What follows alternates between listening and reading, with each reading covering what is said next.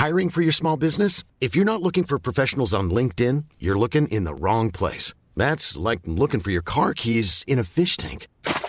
LinkedIn helps you hire professionals you can't find anywhere else, even those who aren't actively searching for a new job but might be open to the perfect role. In a given month, over 70% of LinkedIn users don't even visit other leading job sites. So start looking in the right place. With LinkedIn, you can hire professionals like a professional. Post your free job on linkedin.com slash people today.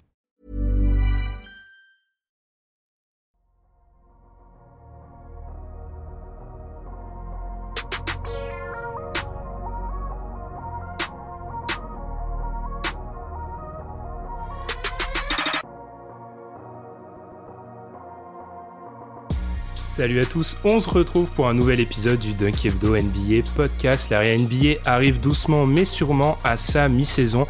L'heure pour nous de décerner des trophées, mais des trophées un peu spéciaux. C'est des trophées à la sauce Dunk Hebdo après une quarantaine de matchs. Ils sont au nombre de 6, on va vous les présenter. Mais avant ça, je vais présenter mes acolytes pour aujourd'hui.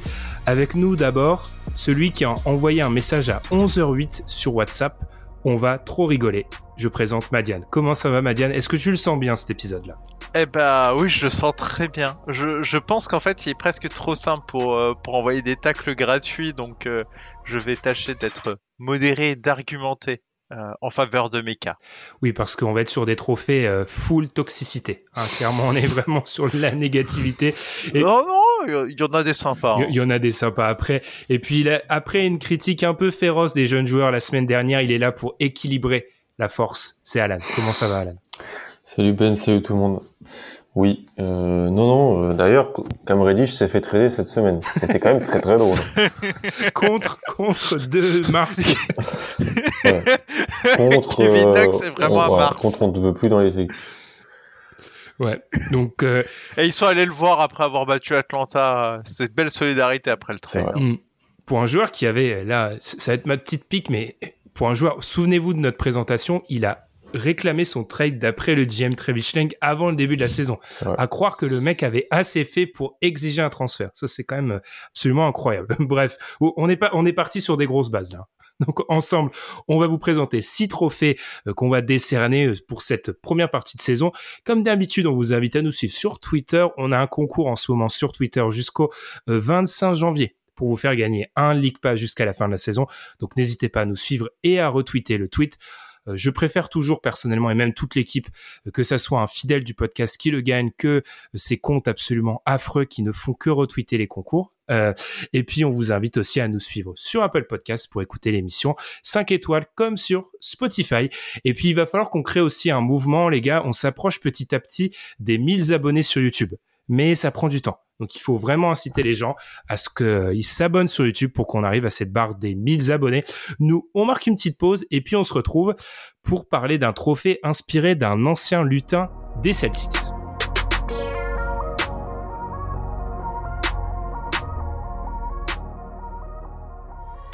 Le trophée Isaiah Thomas pour les habitués du podcast, c'est un trophée déjà bien connu. Pour ceux qui sont un petit peu plus nouveaux, petite explication, le trophée Isaiah Thomas, c'est donc fait référence à la période pendant laquelle l'ancien meneur des Celtics est passé de cinquième au classement du MVP en 2017 à une signature d'un contrat de un an un an plus tard, en 2018, avec une équipe des Nuggets pour laquelle il a joué que 12 matchs et qui voulait, dans laquelle son rôle était vraiment secondaire. Hein. Tout ça après une saison 2017-2018 extrêmement difficile, euh, entre les Cavs et les Lakers. Donc le trophée Isaiah Thomas, c'est celui de la descente aux enfers. Et je précise quelque chose avant les gars, peut-être qu'on donne nos... Pour voir si on est sur la même longueur d'onde, hein, avant qu'on donne nos candidats. Moi, je trouve ça plus marquant, un joueur qui passe de option 1 ou 2 ou joueur majeur d'une équipe solide à remplaçant, comme c'est le cas d'Isaiah Thomas, qu'un joueur qui passe de titulaire, disons sixième homme à hors de la ligue. Quel est votre avis là-dessus? Comment vous jugez la descente aux enfers? Je vais commencer avec toi, Madiane. Euh, en fait, je pense qu'il va être très difficile de battre Isaiah Thomas sur ce trophée parce que, non mais honnêtement, hmm. euh, j'ai pas trouvé de descente aux enfers aussi forte, même de trucs qui ressembleraient un peu à ça. On en a, il y a des joueurs, etc. Mais en fait, on n'y est pas encore dans ce stade-là, donc c'est difficile de, de directement euh, décerner le trophée. Et effectivement un truc spectaculaire comme très fort ou même un All NBA Third Team qui derrière passe remplaçant, bah, ça marque mine de rien et c'est, je trouve, un, un, un coup d'arrêt beaucoup plus fort qu'effectivement, bon, un joueur qui était euh, titulaire vraiment, mais bout titulaire et qui, euh, et qui finit hors de la ligue. Est-ce que tu es d'accord là-dessus, Alain Donc la, la, chute est d'autant plus forte que l'on passe d'un statut de star à celui d'un joueur euh, secondaire plutôt que joueur secondaire à hors de la ligue. Ouais, complètement. Ça va être super dur de battre Thomas. Bon, il n'y a que Boogie Cousins qui est dans les cinq dernières années le, le mm. challenge. Euh, L'année dernière, on avait fait, on avait dit des Paul Millsap, des trucs comme ça. C'est des joueurs qui étaient titulaires solides et qui se retrouvent à, à limite de jouer 15 minutes en playoff. Et quand ils se voient le terrain trop en playoff, tu grinces des dents. Donc c'est un peu, un peu, un peu compliqué. Euh, mais c'est sûr que ouais, euh, c'est vrai que comme tu l'as dit, tu nous le disais avant, avant l'émission, un joueur qui était peut-être un sixième homme de luxe ou un, un joueur qui un, starter de, de troisième zone qui passe à un joueur bah, qui joue plus, c'est moins moins marquant, c'est moins c'est moins comme Isaiah Thomas, des Marcus Cousins et, et compagnie. Eh bien messieurs, on a un peu classé, on a un peu expliqué en quoi euh, qu'est-ce qu'était ce fameux trophée Isaiah Thomas. Donc on va commencer avec les prétendants. Euh, je vais rester avec toi, tiens, Alan. Tu mets qui comme prétendant pour ton trophée Isaiah Thomas du début de saison 2021-2022 euh, Russell Westbrook et Blake Griffin. Russell Westbrook et Blake Griffin pour des raisons différentes. Comme tu l'as dit, c'est encore une fois des différences d'étage. Russell Westbrook, moi, c'est, moi, j'avais du mal déjà avec le discours des deux dernières années qui consistait à dire non mais regarde, il commence mal les saisons et en fait sur les deuxièmes parties de saison, il est super bon. C'était vrai, mais en fait c'est les deux fois, donc à Houston et à Washington, il, on avait dû tellement s'adapter à lui pour que ça fonctionne, notamment à Houston avec le trade de Capella et jouer vraiment sans intérieur pour qu'il puisse en gros être le seul joueur qui finit proche du panier et donc lui accéder, lui faire, lui donner l'accès au cercle et ensuite le faire jouer énormément balle en main et euh, beaucoup en contre-attaque avec les avec les Wizards. En fait, ça a mené nulle part sur la, les deux les deux fins de saison. Donc j'attends pas à ce que Westbrook change de réellement de niveau sur la fin d'année et, je trouve qu'il est il est négatif sur demi-terrain euh, aujourd'hui euh, en NBA. Il est, il est pas positif. Et Blake Griffin parce que c'est un joueur qui était titulaire dans une équipe qui était favorite au titre l'an dernier, l'année dernière, euh, qui a des, minutes intéressantes en playoff et qui cette année s'est fait bench parce que des, fois il est pas jouable dans certaines confrontations et je suis pas sûr qu'il jouera plus de 10 minutes en playoff avec Brooklyn. Russell Westbrook. Je pense, euh, vu ton rire, Madiane, je pense qu'on l'a tous plus ou moins, hein, l'ami Russell Westbrook. Donc, je vais te laisser enchaîner avec tes, candidats à toi. Et en fait, euh, j'avais stop 2 et finalement, j'en ai, j'ai retenu Blake Griffin. Alors, Russell Westbrook, je partage, mais euh, je trouve que le joueur est négatif, mais je laisse encore un peu de temps avant de, de, de, de faire tomber le coup près. Je pense que notamment, euh, il sera un très fort candidat euh, l'an prochain quand, à mon avis, il trouvera pas de poste euh, nulle part quasiment. Enfin, ce sera difficile pour lui de trouver un endroit, un point de chute pour jouer. Ah, parce que ce qui monte cette année est quand même très inquiétant. moi, Blake Griffin, je l'ai mis parce que il y a devant devant Russell Westbrook, parce que Blake Griffin, il, il, fait une année super à Détroit. il les emmène, il les porte vraiment il se blesse, il fait une saison un peu blanche. Il commence la saison suivante. Euh, vraiment, à Détroit, tu le vois pas ouf. Et moi, il y a une alerte. Et quand il se fait trader à Brooklyn, à Brooklyn, j'ai trouvé très affûté euh, dans l'énergie. Il a vraiment, il a vraiment su s'adapter et changer son rôle pour s'adapter à Brooklyn. Et j'ai trouvé son apport très intéressant. Et il est passé de ah oui, quand même, en fait, il peut jouer titulaire. Ok, il est dans l'énergie, il apporte énormément de choses. Euh, franchement, c'est propre, c'est très bien. À cette année où je pense qu'il ne verra pas le terrain en playoff. Je pense qu'il sera exploité trop fort et pour moi, il jouera pas. Je pense qu'il pourra pas avoir le terrain. Euh, c'est trop dur en fait. Je pense qu'il est dépassé.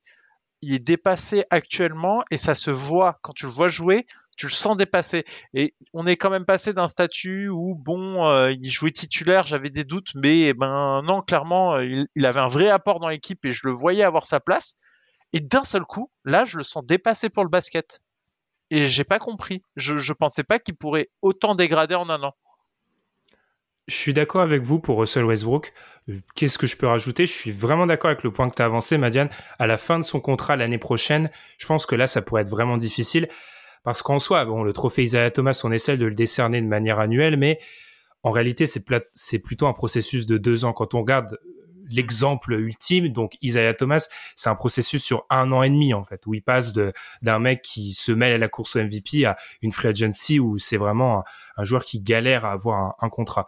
J'avais mis Westbrook aussi parce que c'est un joueur qui pas dans les nôtres mais dans le DH20 global était cité plus d'une fois. C'est un joueur qui, pour je pense beaucoup de gens, peut-être pas pour nous, mais pour beaucoup de gens avait avait il avait de l'importance. C'est un joueur qui finit 11e. Alors vous allez me dire 11e, oui, mais il a des votes au MVP la saison dernière. Et on en a parlé entre nous, on est au point où on commence à avoir de l'empathie. Je sais que c'est Elias qui l'avait mis en avant et quand tu commences à avoir de l'empathie pour un joueur qui, moi, j'ai toujours considéré que je me situe euh, dans le centre de, l'espèce de folie qui règne autour de Russell Westbrook, ni trop à fond, ni trop euh, dans la détestation, bah, ça fait très mal. Par contre, moi, dans mes trois candidats, enfin dans mes deux ennemis, j'ai pas j'ai pas Blake Griffin, euh, j'ai John Wall. Mon seul problème avec John Wall, c'est je date ça quand? C'est-à-dire que John Wall, il a joué 40 matchs depuis le 26 décembre 2018. On est en 2022. Mais je pense pas que la descente aux enfers, elle soit maintenant. Elle est à quel moment quand il se blesse, quand il revient à Houston, quand il est transféré en échange de Russell Westbrook. J'ai un peu du mal à la dater. Et puis euh, on salue Antoine, notre SEM, qui parlait de Ben Simmons. Alors pour moi, je vais pas inclure Ben Simmons parce que je pense que c'est un contentieux et que niveau basket, il sera toujours respecté. Là où les autres, niveau basket, le sont moins. Du coup, ce qu'on va essayer de faire à chaque fois, ça serait bien, je vous avais pas prévenu, c'est peut-être se mettre d'accord sur un gagnant. Donc vous partiriez sur quoi? Westbrook? Ça semble se décider entre Westbrook, et Griffin.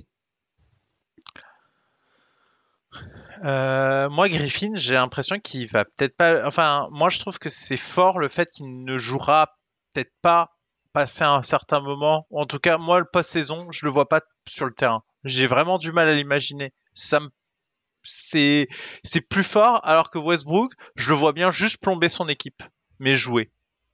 Donc du coup, j'ai plutôt tendance à dire Griffin. Un vote pour Griffin, Alan.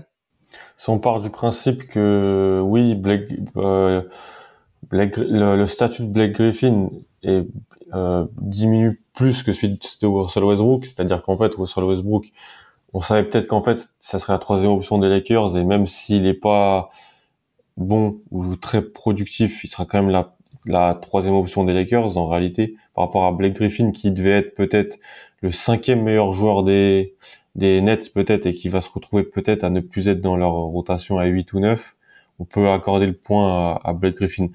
Mais en même temps, peut-être que Nash, le repose parce qu'on sait que c'est peut-être délicat en termes de, problèmes de santé, de pépins physiques pour lui et que ça serait peut-être un joueur qui sur une campagne de 16 matchs de playoff pourrait peut-être se montrer un petit peu un petit peu plus à son avantage, je sais pas. Mais ouais, on peut le donner le point à Griffin.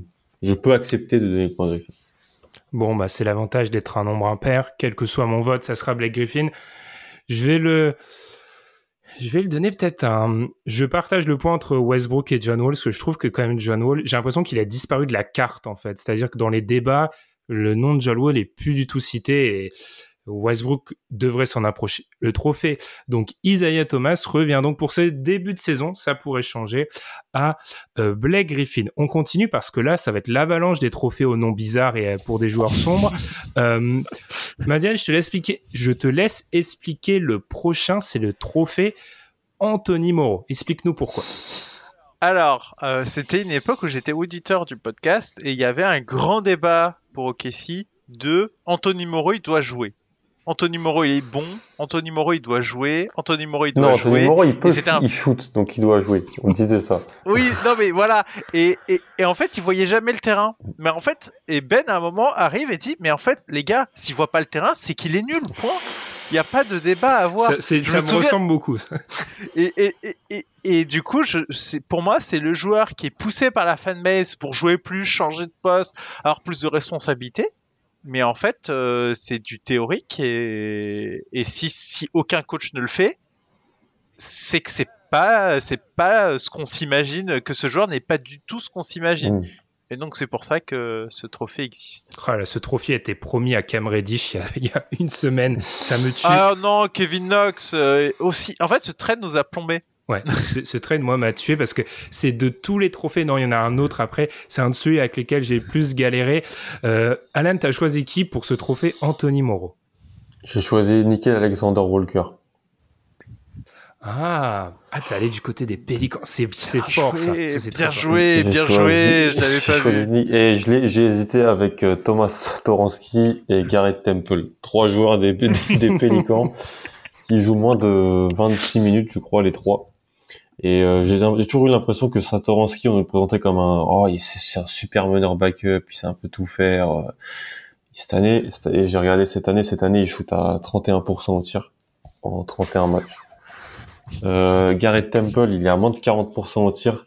Euh, pour un CUND, c'est assez compliqué. Ça veut dire, en plus, ça veut dire qu'en plus, il prend pas beaucoup de tirs. Mais mon choix, c'est Nickel Alexander Walker, qui est dans sa troisième année, qui joue quasiment 27 minutes.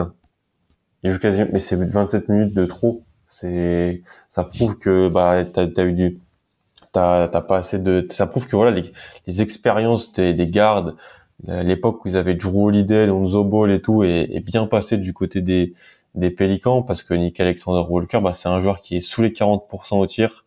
C'est un joueur qui est quasi à peine à 30% à 3 points, qui perd beaucoup de ballons, qui n'est pas un solide joueur de rotation NBA. J'ai l'impression que il y a eu ces step back à la Summer League il y a un ou deux ans, il y a eu la Summer League NAW. Je sais, je, sais qu'on s'en rappelle tous. Hein. Euh, c'est un joueur qui a drafté dans le top 20 et pour moi voilà c'est je sais pas si je lui donne un deuxième contrat au Pélican alors que je pense que bah, parce qu'il est un peu il a son step back sur le côté il peut il peut mettre des tirs intéressants parfois parfois il va faire un gros carton à 30 points j'ai l'impression que c'est pas la vraie image qu'on a de, de lui donc euh, je choisis Nicky Alexander Walker. Très bon choix. Moi, j'avoue que je suis arrivé page blanche et vraiment très bon choix parce que pour avoir été obligé de subir les Pélicans au début d'année pour un, podcast, alors c'était entre lui et Jackson Hayes. La seule différence étant que Jackson Hayes, personne ne demande à ce qu'il joue plus. La, la, la, grande différence, c'est que tout le monde, je pense, a fait le deuil de Jackson Hayes, moins de Alexander Walker. Madiane, c'est toi qui as eu l'idée de ce trophée, tu le donnerais à qui? Alors, euh, déjà, je vais parler du process parce qu'on en parlait en off et c'est intéressant. Moi, je suis allé sur Twitter parce que c'était difficile et j'ai tapé shoot playboard NBA et j'ai scrollé et j'ai vu des fans et des fans, des fanbases. J'ai fait de l'investigation, je suis allé profondément et là, là, je suis tombé sur des tweets demandant à ce que Quickly devienne titulaire au poste de meneur des Knicks et moi j'ai fait non. Juste non.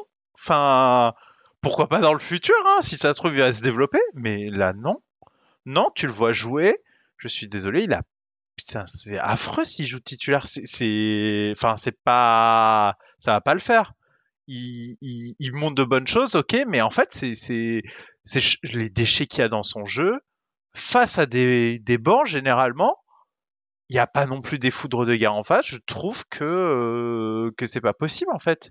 Et surtout, lui confier la balle et l'organisation du jeu, enfin, on se rend pas compte.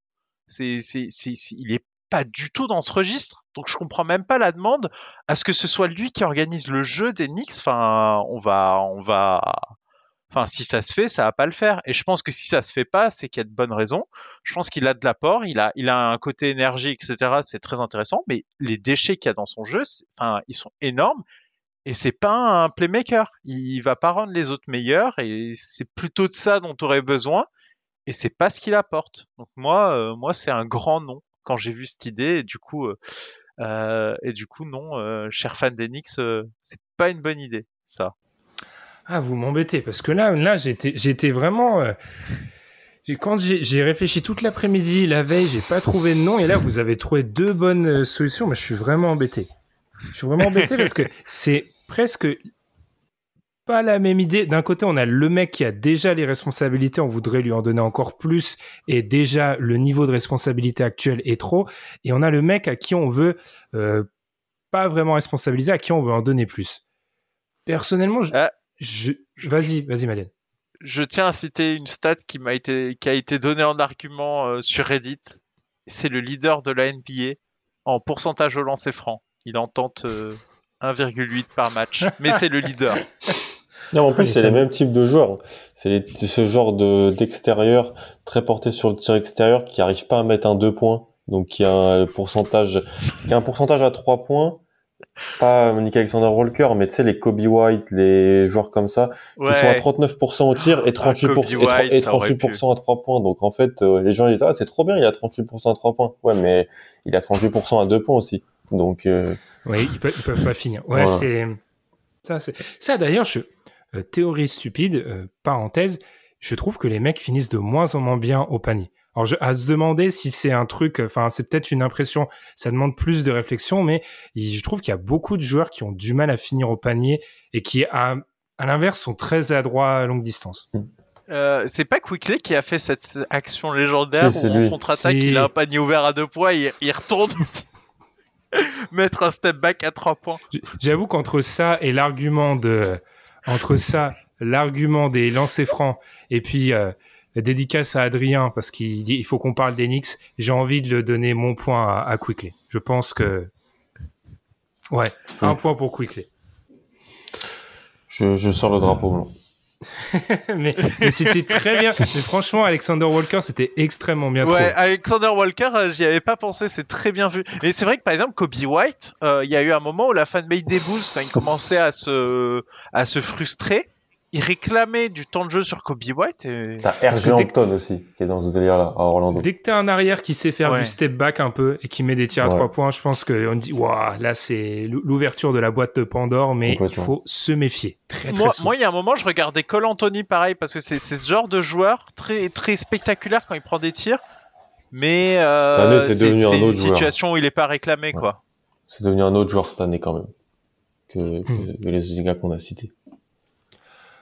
Du coup, on parle d'Orlando, léger marasme. On va rester dans le même type de de sphère, j'ai envie de dire, avec le trophée Carter Williams ou Jennings. On a le choix. Brandon Jennings, Carter Williams. Je cite, parce qu'en fait, on a fait une petite erreur, c'est que je ne sais pas qui a, créé chaque. Euh, celui-là, c'est le mien. Ah, eh ben, Madiane, on croit qu'il y a du potentiel, mais faut pas s'y fier. Rookies only, c'est écrit. Alors Madiane, comment t'as pensé à ce trophée-là? Euh, J'y ai pensé parce qu'en fait j'ai créé le, trophée Jalil Okafor et euh, Jalil Okafor a fait le même genre de saison rookie où il met plein de points dans une équipe euh, pas ouf. Ah t'es gentil là, hey, euh, vraiment pas ouf son équipe. C'était le but. Hein. oui, oui, je suis gentil. Mais du coup, euh, en fait, t'as as les fans qui pensent qu'il y a du potentiel. Et je me souviens qu'il y a eu des trades sur Jalil Okafor qui avaient été refusés et c'était un peu bizarre. Mais en fait, non. Enfin, c'est juste que euh, il y a une situation qui fait que, mais faut pas se fier à cette saison rookie. Euh, il est au milieu du champ de ruine. Et du coup, il peut, il peut scorer, il peut faire des trucs.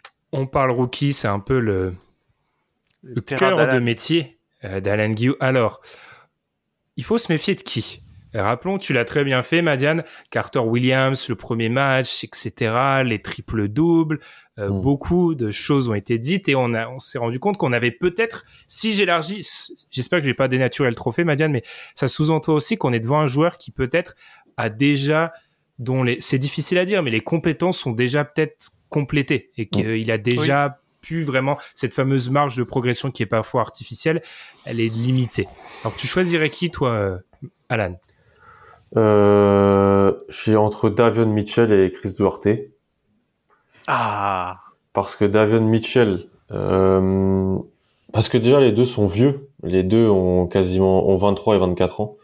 Les deux sont plus âgés que des mecs comme Tatum, que Jamorant et tout. Euh, ils arrivent dans la ligue de les deux sont draftés euh, loterie, donc il y a quand même une certaine forme d'attente sur les sur ces deux joueurs-là. Et en fait, je pense que bon pour Duarte, je pense que ça sera un, un vrai solide joueur de un joueur de rotation, peut-être un troisième garde euh, d'une rotation NBA, mais pas plus. Ne vais pas être titulaire en, en, NBA.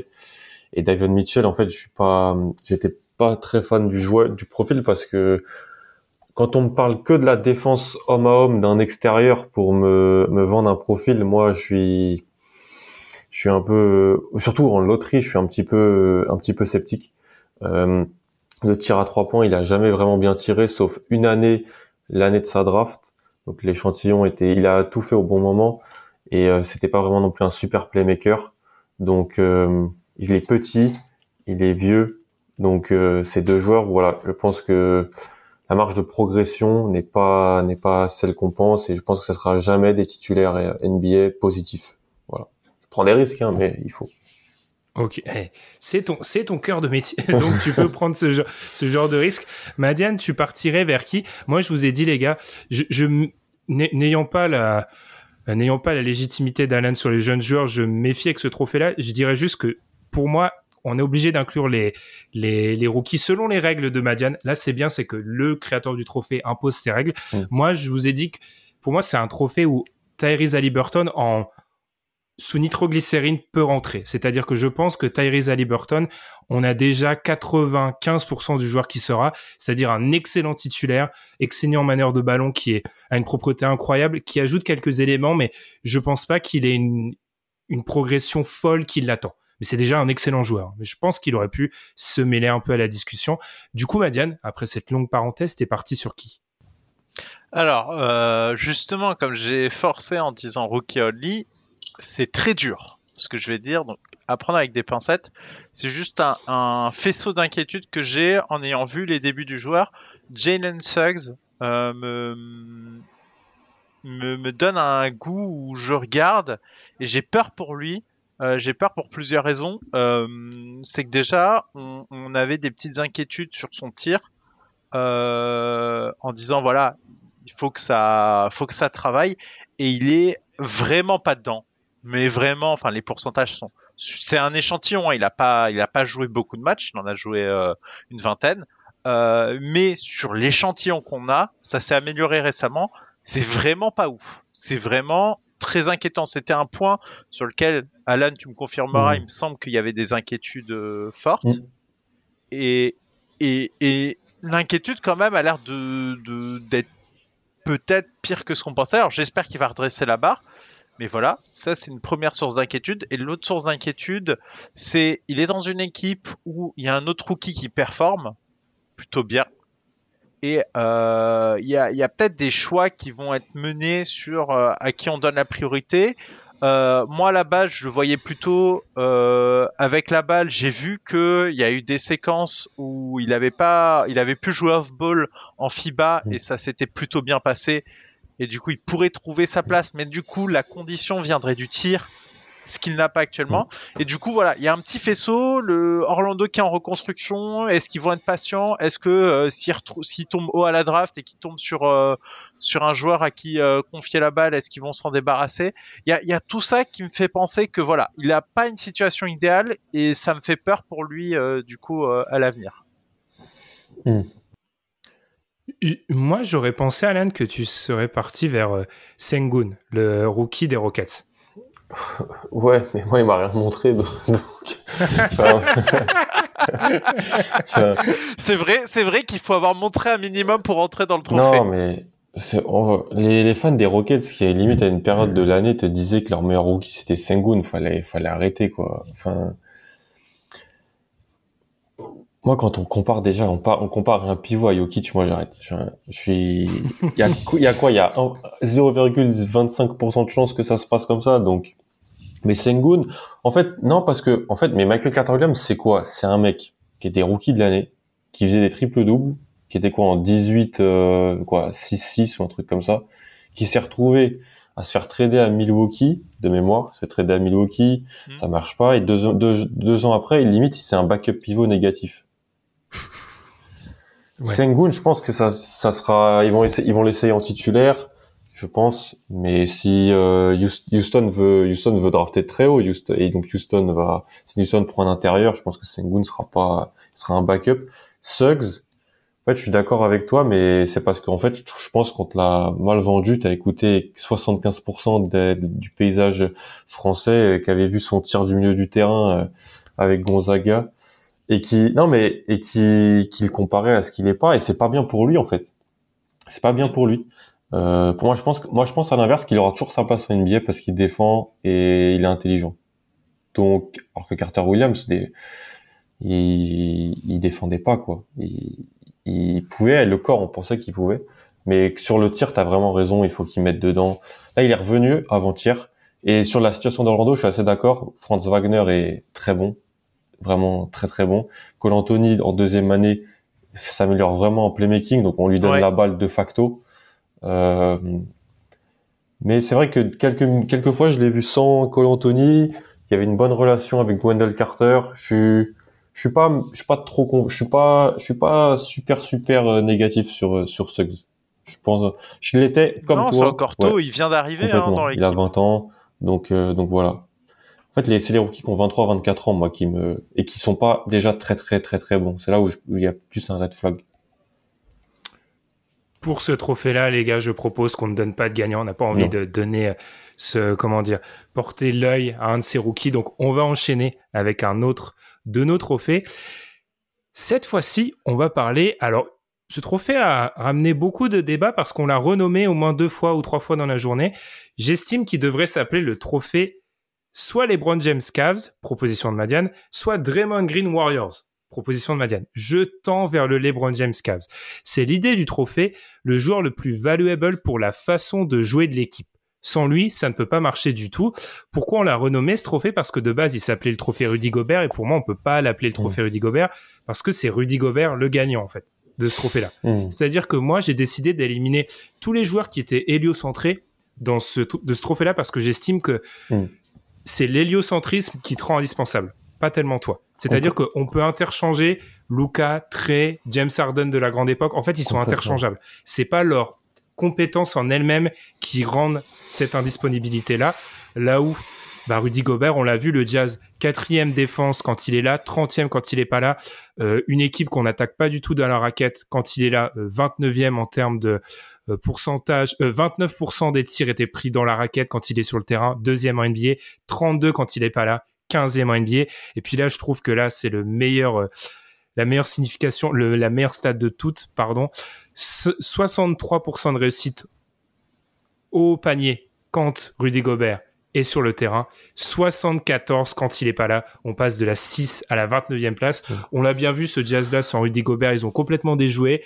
Euh, le retour de Rudy Gobert a été un peu fracassant quand même avec certaines déclarations, mais pour moi, défensivement, et le jazz, même si c'est la meilleure attaque euh, euh, NBA d'après les statistiques, il y a quand même une ADN défensive. Et de cet ADN-là, Rudy mmh. Gobert, c'est 90% euh, de cet ADN-là. Il arrive à créer un concert où des mauvais défenseurs ou des défenseurs moyens euh, font partie de la d'une des meilleures défenses NBA. Donc pour moi, le joueur le plus indispensable pour son équipe, si j'omets les joueurs héliocentrés, c'est Rudy Gobert largement. Moi, le match à Détroit, euh, je suis fan de, ah, de, de, Kate Cunningham mais ça se passe pas comme ça si Rudy il est sur le terrain. Ils les ont mm. désossés dans le dernier carton. Espèce de small ball. Ils ont, c'est Nekas Duncan dans son podcast qui disait ça. Ils ont été limite obligés de dire non, faut qu'on remette Hassan Whiteside sur le terrain parce que on se avec Rudy. Mm. Voilà, parce que le line-up euh, en petit c'est pas possible. Et c'est Détroit. Sans Jeremy Grant, sans Kelly Olynyk, donc euh, sans spacing avec Amidou Diallo et, Josh Jackson sur le terrain. Donc euh, ouais, complètement. Non, et, je, et je trouve qu'en fait, c'est justement la meilleure attaque parce qu'ils arrivent à aligner un 5 qui n'a pas de cohérence sans Rudy Gobert. Tu ne peux pas jouer avec ces joueurs-là si Rudy Gobert n'est pas là pour couvrir tout ce qui se passe. Ça ne défend pas en fait. Et, et, du coup, en fait, leur bonne attaque est une conséquence euh, de, de Rudy Gobert. C'est ça qui est incroyable. C'est vraiment le joueur le plus influent et de loin dans l'effectif. Et finalement, les, euh, je, vais, je vais aller un peu plus loin. Les désillusions qu'il peut y avoir par moment en playoff, dédicace à Tom, je, je, ne, je, je, fais partie de la team Ben sur cette affaire-là. Euh, en fait, vient aussi du fait que Rudy Gobert a plus de mal dans les setups playoffs où là, on va plutôt chercher à, à déjouer ce système-là du jazz directement. Et là, euh, sans un Donovan Mitchell euh, qui, qui devient, qui sort un lance-flamme euh, à chaque campagne, euh, je pense qu'ils sortent à chaque fois vite parce que on va plutôt cibler les, les, les faiblesses de ce système-là parce qu'il repose littéralement sur un mec, alors que, euh, alors que finalement, euh, dans d'autres équipes, ça se passe pas comme ça. Hmm. Et comme t'as pas le temps en saison régulière de faire un game plan par euh, par équipe tous les soirs, oui, tu peux le faire. Et j'ai déjà vu euh, des cas spéciaux. Je me souviens de, de Brad Stevens qui travaillait souvent ces matchs contre le Jazz et je me souviens que le, les Celtics faisaient partie des équipes qui tapaient tout le temps le Jazz à un moment à cause de ça. Ben, hormis des cas très spécifiques, en saison régulière, t'as pas le temps et tu perds parce que voilà, le, c'est trop bien rodé. Et, vraiment, c'est parce que tout repose sur lui. C'est incroyable à ce niveau. Euh, j'ai beaucoup vu, euh, à cause de cette absence de Rudy Gobert, là on est tous d'accord, euh, j'ai beaucoup vu revenir la, la réflexion selon laquelle, bah, en ce moment, on est en train de voir que Rudy Gobert, c'est, et c'est un peu ce que tu disais, Madiane, c'est le joueur le plus important de cette équipe du Jazz. Et ça, j'ai l'impression que on est tous d'accord pour dire un truc, mais en fait, tout le monde le dit différemment, donc personne s'entend. Je pense qu'on est tous d'accord pour dire que sur un, comme tu l'as dit, saison régulière, Rudy Gobert, c'est le joueur le plus important du Jazz parce que leur assise défensive est importante et que euh, offensivement, ça leur permet de mettre en avant de certains line-up.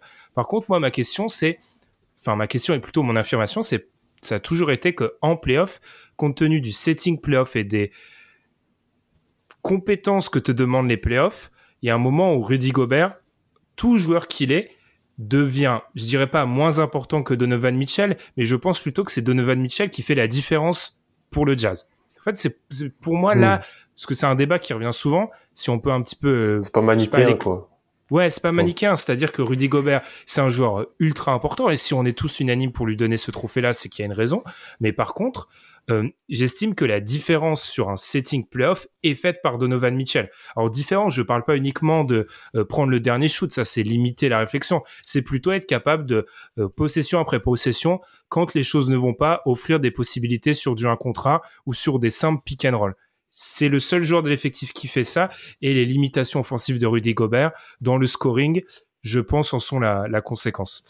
C'était très rapide. Euh, quelque chose d'autre à dire sur ce trophée-là? Parce que là, on a été ultra rapide. Euh, moi, j'avais des candidats. Moi. voilà, c'est, on peut détailler du coup les, les, candidats qui perdent face à Rudy Gobert à mes yeux, mais qui méritent d'être cités. Moi, c'est, c'est de nouveau Stephen Curry, la gravité offensive, et surtout, je vois que ça rend euh, en fait, c'est même une double gravité parce qu'en fait, on a failli l'appeler Draymond Green parce qu'en fait, il faut aussi avoir un Draymond Green pour que ça marche. Mais je trouve qu'en fait, euh, le, fait que ça parte de lui dans l'animation offensive avec un Curry qui se met d'un seul coup à être off-ball, qui attire par la gravité, ça permet aux autres d'être bien meilleurs. Vraiment, ça augmente le niveau de jeu collectif, enfin le, niveau, enfin Andrew Wiggins est dans la discussion All-Star. Qui aurait imaginé ça? Non, mais vraiment, hein, c'est quelque chose d'inimaginable. Mais parce qu'en fait, dans ce collectif-là, ça se passe très bien. Ça se passe très très bien pour lui. Et il est mis dans les bonnes conditions parce qu'il y a une espèce de double gravité entre les deux. Il y a la gravité du, du playmaking du coup sur le poste euh, de Damon Green, mais il y a aussi le fait qu'il faut un Stephen Curry et que ça c'est pas interchangeable. Avoir un mec aussi chiant off-ball, c'est vraiment chiant de, de, jouer contre ce mec-là. C'est terrible euh, pour les défenseurs, c'est une plaie ça, ça donne quelque chose d'assez unique qui rend toute l'équipe meilleure. Et je trouve que Curry mérite sa mention à ce titre-là. Ok, mention Stephen Curry, ça s'explique assez bien. Euh, Alan, tes prétendants aussi qui ont du coup échoué face à Rudy Gobert Est-ce qu'il y a un héliocentrisme Jokic Alors, grosse question. J'allais le mettre aussi et je, me, je l'ai éliminé, mais je, j'avais la même réflexion. Je me suis vraiment posé la question. Parce que si oui, bah voilà, on l'élimine. Sinon, euh, il est très très haut pour moi. Et sinon, euh, Chris Paul. Ah oui. Chris Paul. Hmm. Chris Paul parce que pour moi c'est le meilleur joueur de Phoenix, c'est le plus influent. On a vu quand il était pas là par rapport à quand Booker a raté quelques quelques matchs. Je pas, je trouve qu'on voit on voit la différence. Alors c'est un peu comme Gobert. Euh, d'ailleurs c'est un peu comme Gobert Mitchell sur des mais sur là sur un bac sur un même bac courte et on veut il y a des, trucs un petit peu antinomiques, quel, doit être le All-Star, quel doit être le All-NBA ou des choses comme ça. Pour moi, même si voilà les stats, la ligne de stats brute de Devin Booker est, plus plus ronflante, euh, Chris Paul influence, je trouve, plus le, jeu de Phoenix. Euh, moi, j'en parlais hein, au moment des reviews des finales NBA game par game, et c'est ce que je disais à partir du game 3 ou 4, Booker flambait et euh, mais, mais Phoenix perdait. Et je disais, la seule façon de Phoenix de gagner, c'est que si Chris Paul devienne le MVP des finales. Mm. Si c'est Chris Paul qui euh, monte euh, d'un niveau, là, tu as vraiment tout le monde qui pourra monter d'un niveau, alors que Booker peut mettre ses 40 points d'un côté et l'équipe peut perdre quand même. Alors que si Chris Paul fait un excellent match, t'as pas l'impression que l'équipe peut perdre. Et du coup, c'est pour ça que et c'est comme euh, ce qui s'est passé encore l'année d'avant. C'était LeBron James, Anthony Davis dans la bulle. Euh, Anthony Davis mettait des énormes cartons, mais Anthony Davis qui met des énormes cartons ne te fera pas forcément gagner, alors qu'un LeBron James qui maîtrise le jeu, ça te fait gagner euh, beaucoup plus facilement. Hmm. Mais je rebondis sur le le Jokic, j'y ai beaucoup pensé. Je me suis dit, est-ce que je l'inclus ou pas? Et pour moi, pourrait presque rentrer parce que j'ai dit, ah, les joueurs sont interchangeables. Il est pas interchangeable, Jokic. C'est-à-dire qu'il n'y a mm. pas de, tu peux mettre personne à sa place. Enfin, il n'y a pas d'équivalent, il y a pas d'équivalent mm. qui pourrait presque rentrer. J'ai pensé après, il y, a, un problème avec ce, trophée-là, tu peux vite tomber dans choisir juste un joueur trop fort parce qu'en fait il est trop fort. J'ai un moment, mm. j'ai pensé deux secondes à Giannis, mais je me dis en fait Giannis c'est parce que est juste trop fort. Et en, en soi, tu pouvais faire certaines choses, mais j'avoue que Jokic, j'aime plutôt assez. On va enchaîner et on va continuer sur le trophée Miles Turner. Je cite, l'idée et le profil du joueur sont plus discutés que le joueur lui-même. Ça, c'est Tom, si je ne m'abuse. Euh, le, ce concept du joueur qui fait rêver alors que la réalité du joueur est moins bonne. T'as parlé des Lakers, Madiane, je vais commencer, je vais blasphémer un peu. Oui, je l'ai aussi.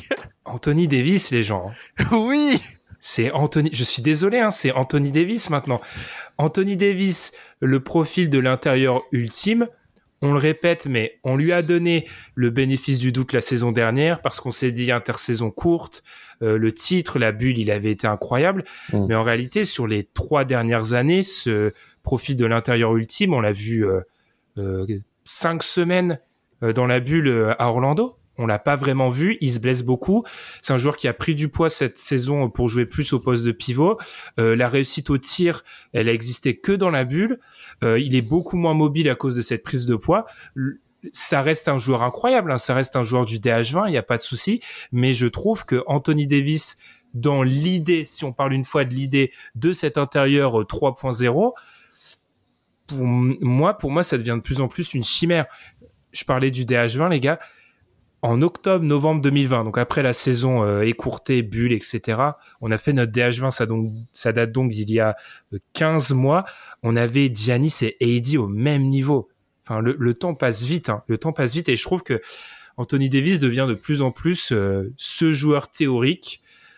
ça me fait mal de le mettre parce que pour moi, souvent, un joueur théorique, c'est plutôt un joueur qui a pas fait ses preuves, mais j'ai pas envie de trop taper sur les jeunes joueurs parce que j'estime que les jeunes joueurs peuvent un peu tout rassembler. Là où Anthony Davis, c'est un vétéran, c'est un mec qui est là depuis plusieurs années, qui a eu euh, plusieurs contrats, qui est dans le top 20 NBA et j'ai l'impression qu'on fantasme un peu sur ses capacités parfois. Je vais enchaîner, j'ai vu Madiane beaucoup euh, acquiescer. Donc j'estime que tu es d'accord avec moi, donc je vais donner la parole à celui qui est pas d'accord avec moi. T'en penses quoi, Alan? Moi, en fait, je l'ai, ouais, je l'ai, je l'ai plus vu comme le joueur. Moi, moi, ce trophée-là, je l'ai vu comme, ouais, lui, euh, il est dans une mauvaise équipe, euh, mais ça ferait un super joueur de playoff dans une équipe euh, qui gagne. Ah, pas mal. Ah oui. Et j'ai choisi... L'interprétation est, autorisée. Et j'ai choisi Chesson Tate des Rockets parce que, en fait, j'ai l'impression qu'on le voit comme un défenseur polyvalent jouer un peu loin du ballon. C'est beaucoup moins sexy que Anthony Davis. Hein. Je vous cache pas que là, on est sûr. Mais euh, en fait, je le trouve petit et il tire pas à trois points. Donc euh, j'ai du mal à le voir vraiment.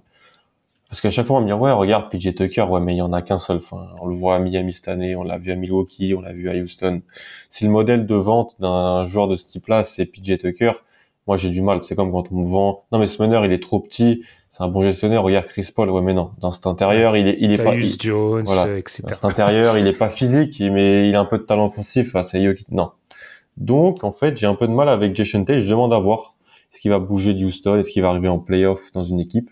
J'avais Christian Wood aussi. ah ouais, ouais, ça c'est ah, un historique du podcast. Christian, Wood, euh, voilà, Christian Wood qui fait des stats dans des équipes où il a, il est souvent beaucoup servi, mais pas souvent très bien servi, mais où ça gagne pas non plus. Ce Christian Wood euh, au Hornets aujourd'hui te permet de passer le cap pour Charlotte par exemple ou, ou autre. Et voilà, c'était les deux que j'avais. Christian Wood, je suis en train de me dire qu'il aurait pu aussi être trophée Anthony Moore. Il a deux, il y a quelques années, Il aurait mm. pu l'avoir aussi, il doit plus jouer et tout, alors que. Bref, après, c'est vrai que Christian Wood, c'est toujours terrible pour lui parce qu'il est toujours dans des marasmes pas possibles. Mm. Madiane, je reviens vers toi. Alors du coup, est-ce que tu es d'accord pour euh, Ça fait mal? Moi, en fait, ça m'embête vraiment de mettre Anthony Davis, mais j'ai l'impression qu'on est arrivé à ce stade-là. Ouais, non, euh, Anthony Davis, je, je, je partage, je partage pleinement parce que je l'ai mis, je l'ai mis et, et, en fait, c'est surtout euh, en fait, c'est beaucoup de théories aussi sur euh, la fin du small ball. Euh, il y a aussi beaucoup de choses, beaucoup de discussions très théoriques autour d'Anthony Davis. Mais Anthony Davis très fort, on l'a vu que sur des flashs, hein, la bulle, des grands moments, il fait des grosses saisons, mais est-ce qu'il peut vraiment porter une équipe? À un moment, on disait oui, LeBron James va lui passer les clés des Lakers. Moi, j'ai de plus en plus de doutes que Anthony Davis sera un jour une option 1 euh, d'une équipe euh, qui, va loin. Je pense que ce sera toujours un joueur euh, B ou prime, mais ça pourra pas être le, mec qui te fait gagner fort, un peu à l'image de, ce que je racontais autour de. Il y a des joueurs comme ça qui, sont des options une beaucoup plus naturelles que, ce type de joueur. Et euh, ouais, je trouve que c'est un joueur qui est aussi très débattu parce qu'on dit oui, mais les blessures, oui. Euh, mais ça, et en fait, à chaque fois, euh, il y a un moment où la valeur terrain et ce qu'on voit n'est que le juge de paix, il y a que sur ça sur lequel on peut pas se tromper. Et dès lors qu'on regarde le, terrain et que le terrain, moi, je commence à avoir un avis euh, un peu plus négatif. C'est pas, c'est pas un mauvais joueur. Ou, enfin, il faut pas se tromper. Hein. on n'est pas en train de dire Anthony Davis c'est bidon. C'est pour moi, enfin, DH20, il va pas en sortir. Mais euh, les... Là, on le mettait au même niveau qu'un Janis. Là, j'en suis très revenu et ça me calme énormément parce que euh, finalement, euh, je me suis emballé sur encore une fois une théorie du joueur qui n'est pas ce qu'il nous offre sur le terrain. Et même dans la bulle où il a été au sommet d'une domination à un moment, bah, c'était quand même pas lui le plus valuable de l'effectif. Mmh. Sachant en plus, hein, pour une fois, parce que on sait, il faut, quand c'est ça, il faut un peu, il faut nuancer. On a nuancé, hein, je suis pensons à sa série contre les, les Blazers où il met un 4-0 à où il un oui un 4-0 aux Blazers, il est incroyable mm. aussi. Il dit il fait une série avec Joe Holiday, ils font une série extraordinaire. Le le truc, c'est aussi, tu vois, si on parle de débat théorique, avec Eddie, on voit peut-être la limite du joueur qui, on le répète souvent, qui a pas la balle dans les mains. Bah, quand Anthony Davis, sur le shoot à mi-distance où il avait été incandescent dans la bulle, quand Anthony Davis défensivement, il est peut-être un cran en dessous, et quand Anthony Davis, je vais reciter Ilias, il a ses flashs de meilleur joueur du monde, mais tu te mm. demandes pourquoi ce sont que des flashs. Bah, il y a un moment où quand le niveau général il descend un peu, bah, tu tombes sur un joueur qui s'approche de la théorie. C'est peut-être très dur. Moi, je trouve qu'on s'en approche de plus en plus de ça avec Anthony Davis. Complètement. Rien à rajouter. Il a, Vas-y, Il, a, jamais été euh, dans les sommets qu'on lui a toujours promis. On a toujours promis. Moi, je me souviens, de l'enflammade après une game de saison régulière face à Détroit où il avait été incandescent. Je sais plus combien il leur met. Il leur met 60-20. Une connerie du genre. Enfin, il leur met euh, une domination. Euh, c'est rare. C'était pas en plus un mauvais Détroit à ce moment-là. Et, je me souviens, il y avait des titres. C'était oui. il nous montre les flashs de ce qui sera quand il sera à son sommet. Non, c'est un flash. C'est pas ce qui sera. Il y a aussi le fait que le joueur, euh, le joueur effectivement nous a montré des hauts très hauts et du coup donne envie de s'emballer. Mais peut-être qu'il faut se dire que ça n'arrivera jamais, mais que ce qu'on a est très très bon. Et c'est pas c'est pas une critique, c'est très très bon hein, ce qu'il fait.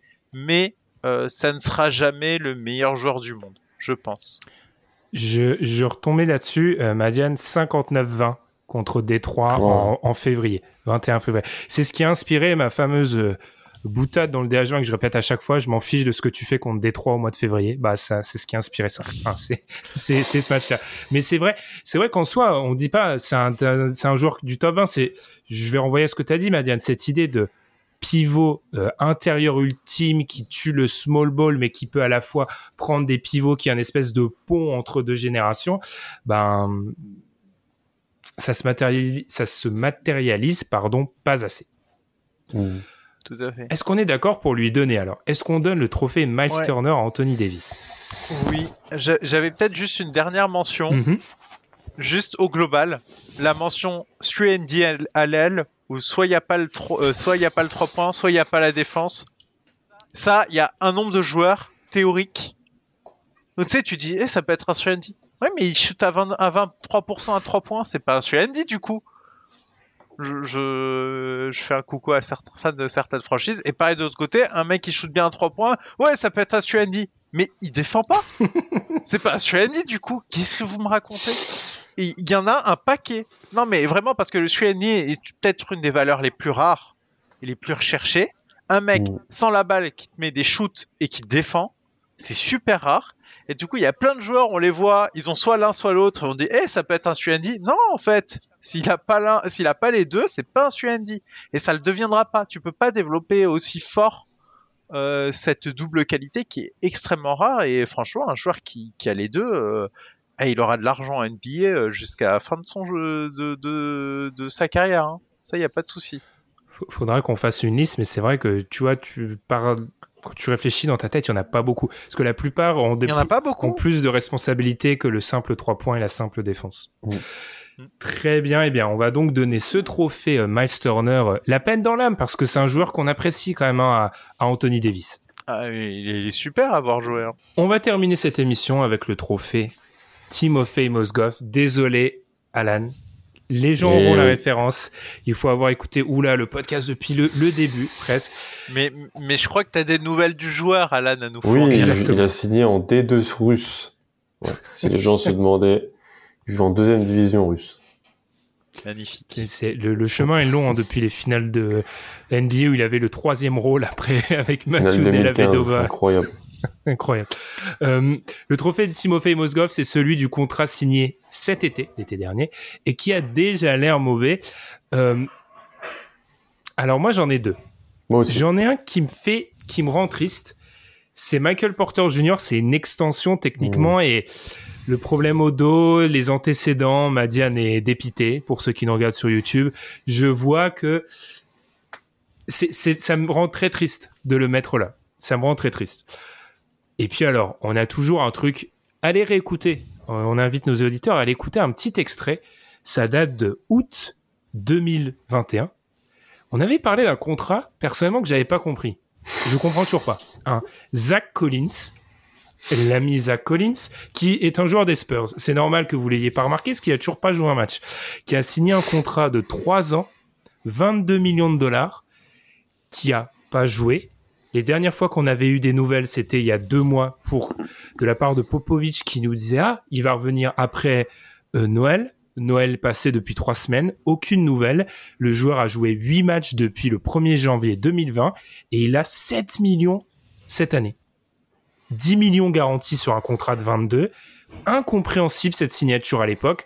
Toujours incompréhensible. Moi j'ai deux questions.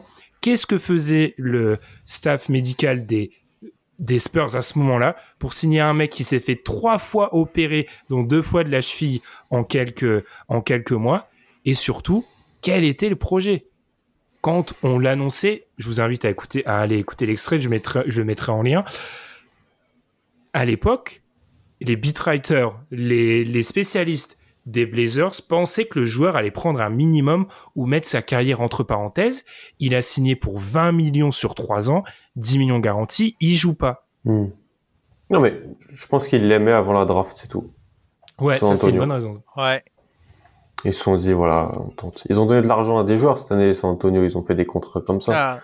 Ah, il y en a, il y en a un autre aussi qui, qui était dans ma shortlist à un moment. C'est, c'est comme euh, McDermott. C'est McDermott au moins il joue, il te met des trois points. Franchement, en vrai. Ouais, mais autant à côté, le contrat il va devenir toxique à, à, à côté de tes jeunes, il faut des mecs comme ça en vrai. Collins, c'est juste, il, tente le truc parce qu'il aime pré-draft. Je pense, je vois que ça.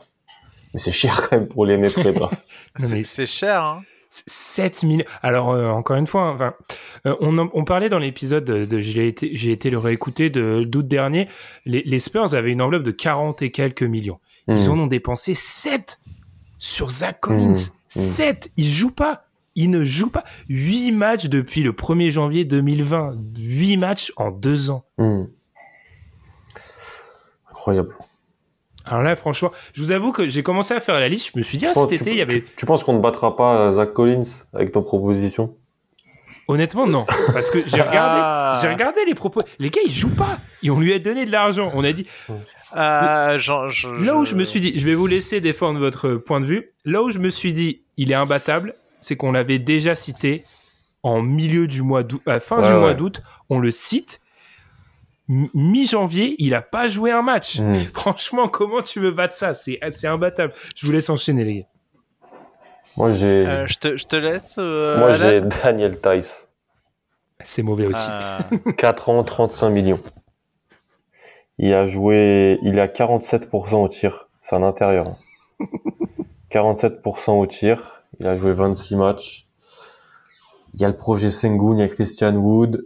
Hmm, je pense que Houston va avoir un pick top 3. Enfin, ils vont essayer, top 5 il y a que des grands dans le haut de la prochaine draft. Qu'est-ce que va devenir Daniel Tice avec son 4 ans 35 millions? C'est cher 4 ans 35 millions. C'est long. C'est long. Et, euh, et l'autre c'était j'avais Van Fournier parce que je, suis désolé, je dois le mentionner. 4 ans 73 millions pour être un spot-up shoot, spot-up shooter. C'est mais au moins il joue et il met ses tirs, il a 39% 3 points donc pour ça je peux 39% 3 points sur 6 tentatives. En réalité, t'es pas un mauvais contrat enfin Ouais, mais c'est la, la variance qui est très chiante avec Evan Je dirais Tice, moi. Euh, moi, j'ai un joueur qui a pas joué euh, parce que je suis très inquiet. C'est Markel Fultz qui a son nouveau contrat. Et euh, il a pas joué. T'aimes bien les joueurs du backcourt euh. d'Orlando, toi Passion. Non, mais au-delà de ça, au-delà de ça, Fultz, euh, au même titre que Porter Jr., c'est mes chouchous, donc je souffre beaucoup euh, là sur ce. ce T'aimes bien les, les, chouchous clivants, hein, parce que de base. Ah, mais Fultz, j'ai, j'ai presque, j'ai presque la larme à l'œil en parlant parce que ça me fait vraiment mal de se dire que ce mec-là, il aurait dû tout déchirer. Mais en fait, le truc, c'est qu'il a des soucis de, mécanique de tir, de tir. Euh, c'est très compliqué pour lui. C'était là où il brillait, il brille pas. Et le truc, c'est que ce qu'il sauvait quand je, parce que je le regardais attentivement, c'était mon chouchou. Ce qu'il sauvait, c'était son explosivité. C'est que mine de rien, il avait des changements de rythme qui vraiment le rendait utile dans, dans, le jeu d'Orlando et, et, il avait vraiment un apport. Il réussissait à avoir un apport terrain parce que ses changements de rythme étaient quand même dingues. Parce que même s'il avait pas de tir, il avait au moins ça et il pouvait dribbler. Et là, retour de blessure, s'il perd ça, hmm, ce contrat, il peut vite puer J'espère pas, mais euh, j'observerai parce que j'adore ce joueur, donc je vraiment fanboy, mais aïe aïe aïe, euh, ça ça sent pas bon parce que mine de rien, euh, ben c'est toujours euh, le problème de ce de ce type de blessure au genou. C'est pas qu'il va pas revenir, c'est surtout que je pose des questions sur l'explosivité et est-ce que s'il perd ça en plus du fait qu'il a perdu son tir, là ça fera beaucoup, ça fera vraiment beaucoup. Et là, je suis pas sûr qu'ils réussissent à trouver une place, surtout, ben, typiquement, bah, Orlando, euh, bah, il y a mine de rien du monde hein, euh, maintenant à développer. Est-ce que tu vas lui donner des minutes alors que ben, c'est finalement un espoir déchu? Parce que tu, qu'est-ce qu'il va devenir en fait dans la NBA Je le vois pas rester longtemps hein, dans la ligue, euh, malheureusement, à ce stade-là, et le contrat me paraît pas bon. Hein. J'ai qu'une seule, une seule réponse pour toi, Madiane. 6. Il a joué six fois plus de matchs que John Collins depuis, depuis 2020, depuis le 1er janvier 2020. c'est pas possible. Non, mais sérieusement. Non, mais les gars, arrêtez, franchement. Euh, il, veut, rien entendre. Non, mais en vrai, alors, Markel Fou, je comprends parce que j'ai eu ce pro, tu vois, quand on te parle d'un joueur et tu te dis mince, il existe encore. Et j'ai eu ce léger problème avec Markel Fultz au moment où Madiane m'a dit, je me dis mince, ouais, Markel Fultz, il existe encore. J'y avais pas pensé. Honnêtement. Tu vois, quand tu penses pas au mec, c'est pas, c'est pas un bon signe. Et, euh, le contrat, vous êtes au courant de combien c'est? Ça, j'ai, ça, j'ai oublié. C'est à deux chiffres par an, je pense. 16 millions 5. Ah. Par an pendant 3 ans. En vrai, on parle là. On parle, franchement. C'est 50 millions sur 3 ans d'un mec qui a pas de tir, qui revient d'une blessure, et tu sais pas où en est son état de santé, du coup, pour savoir s'il pourra ne serait-ce que mener un peu de jeu. Ouais, mais au minimum, il sera, il, prendra 20 minutes par match en tant que backup au Magic. si le projet c'est Cole Anthony et Jalen Suggs auront la rotation à 3. Zach Collins, on sait même pas comment va son pied en réalité. On sait même pas si c'est un joueur NBA, franchement. Ouais, c'est vrai. C'est vrai. honnêtement, euh, Madiane, je dois applaudir parce que très bonne. Tu t'es bien battu, mais pour moi, Zach Collins c'est imbattable. oui, non, mais je le donne, je le donne, je le donne euh, Zach Collins euh, parce que mine de rien, on peut se dire que voilà, il y a moyen qu'il revienne, alors que Zach Collins, si ça se trouve, on le reverra jamais sur un terrain. Enfin, pour moi, c'est quasiment sûr que Fools va revoir le terrain et même mhm. cette saison.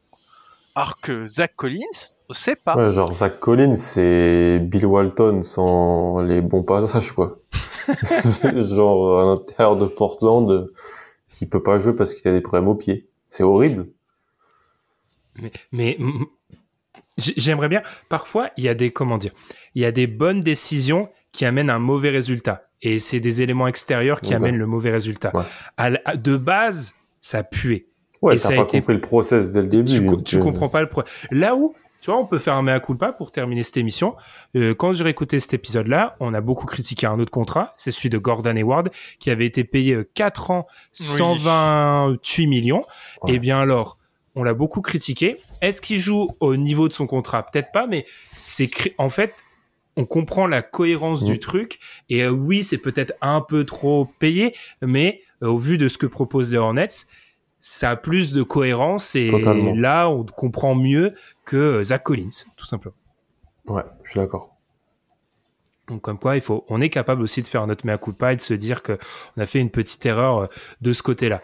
Là, je propose même pas de vote, les gars. J'impose Zach Collins parce que c'est vraiment un scandale.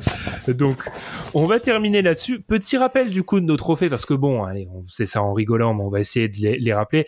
Timofey Mosgoff, le contrat signé cet été, il a déjà l'air mauvais. Zach Collins, le trophée Miles Turner. L'idée et le profil du joueur sont plus discutés que le joueur lui-même, Anthony Davis. Le trophée, alors, LeBron James Cave, Cavs slash Draymond Green Warriors, le joueur le plus valuable pour la façon de jouer de l'équipe. Sans lui, ça ne pourrait pas marcher du tout. Rudy Gobert. Pas de vainqueur pour le trophée Carter Williams ou Brandon Jennings. On a décidé d'être gentil. Le trophée Anthony Moreau. Celui-là, il est difficile. Celui-là, je vous avoue que je suis même, j'ai vraiment du mal, mais j'ai envie de le donner à, c'est mon vote qui fait la décision à, à Quickly, quand même, parce que Quickly, c'est quand c'est quand même incroyable. Et, le Isaiah Thomas stand-by, mais on partirait plus sur un Blake Griffin euh, face à un Russell Westbrook. Très bien. Bien du coup, n'hésitez pas, on va faire comme on l'a fait hein, durant la dernière semaine, on va partager des petits, extraits de ce podcast-là sur les réseaux, sur Twitter, bien évidemment. Donc n'hésitez pas à interagir avec nous si vous aviez euh, d'autres idées. On, on essaiera peut-être de faire dans les prochaines semaines ou dans les prochains mois un pendant positif à celui-ci, parce qu'on était beaucoup dans la négativité aujourd'hui. Euh, on vous invite d'ailleurs du coup à nous suivre sur Twitter pour participer au concours. On vous fait gagner un leak passe. Suivez-nous sur euh, Apple Podcast 5 étoiles comme sur Spotify. Vous êtes nombreux à le faire, donc merci beaucoup. Et puis l'abonnement sur YouTube. Il faut qu'on obtienne les, allez, les se un objectif, les 1K d'ici au final NBA. C'est possible. D'ici au final NBA, on peut le faire. Et ben du coup, ça allait. C'est le nouvel objectif. Euh, 1 1000 abonnés sur YouTube d'ici au final NBA. On vous remercie pour votre fidélité. Et puis on se retrouve la semaine prochaine. Salut. Tchuss.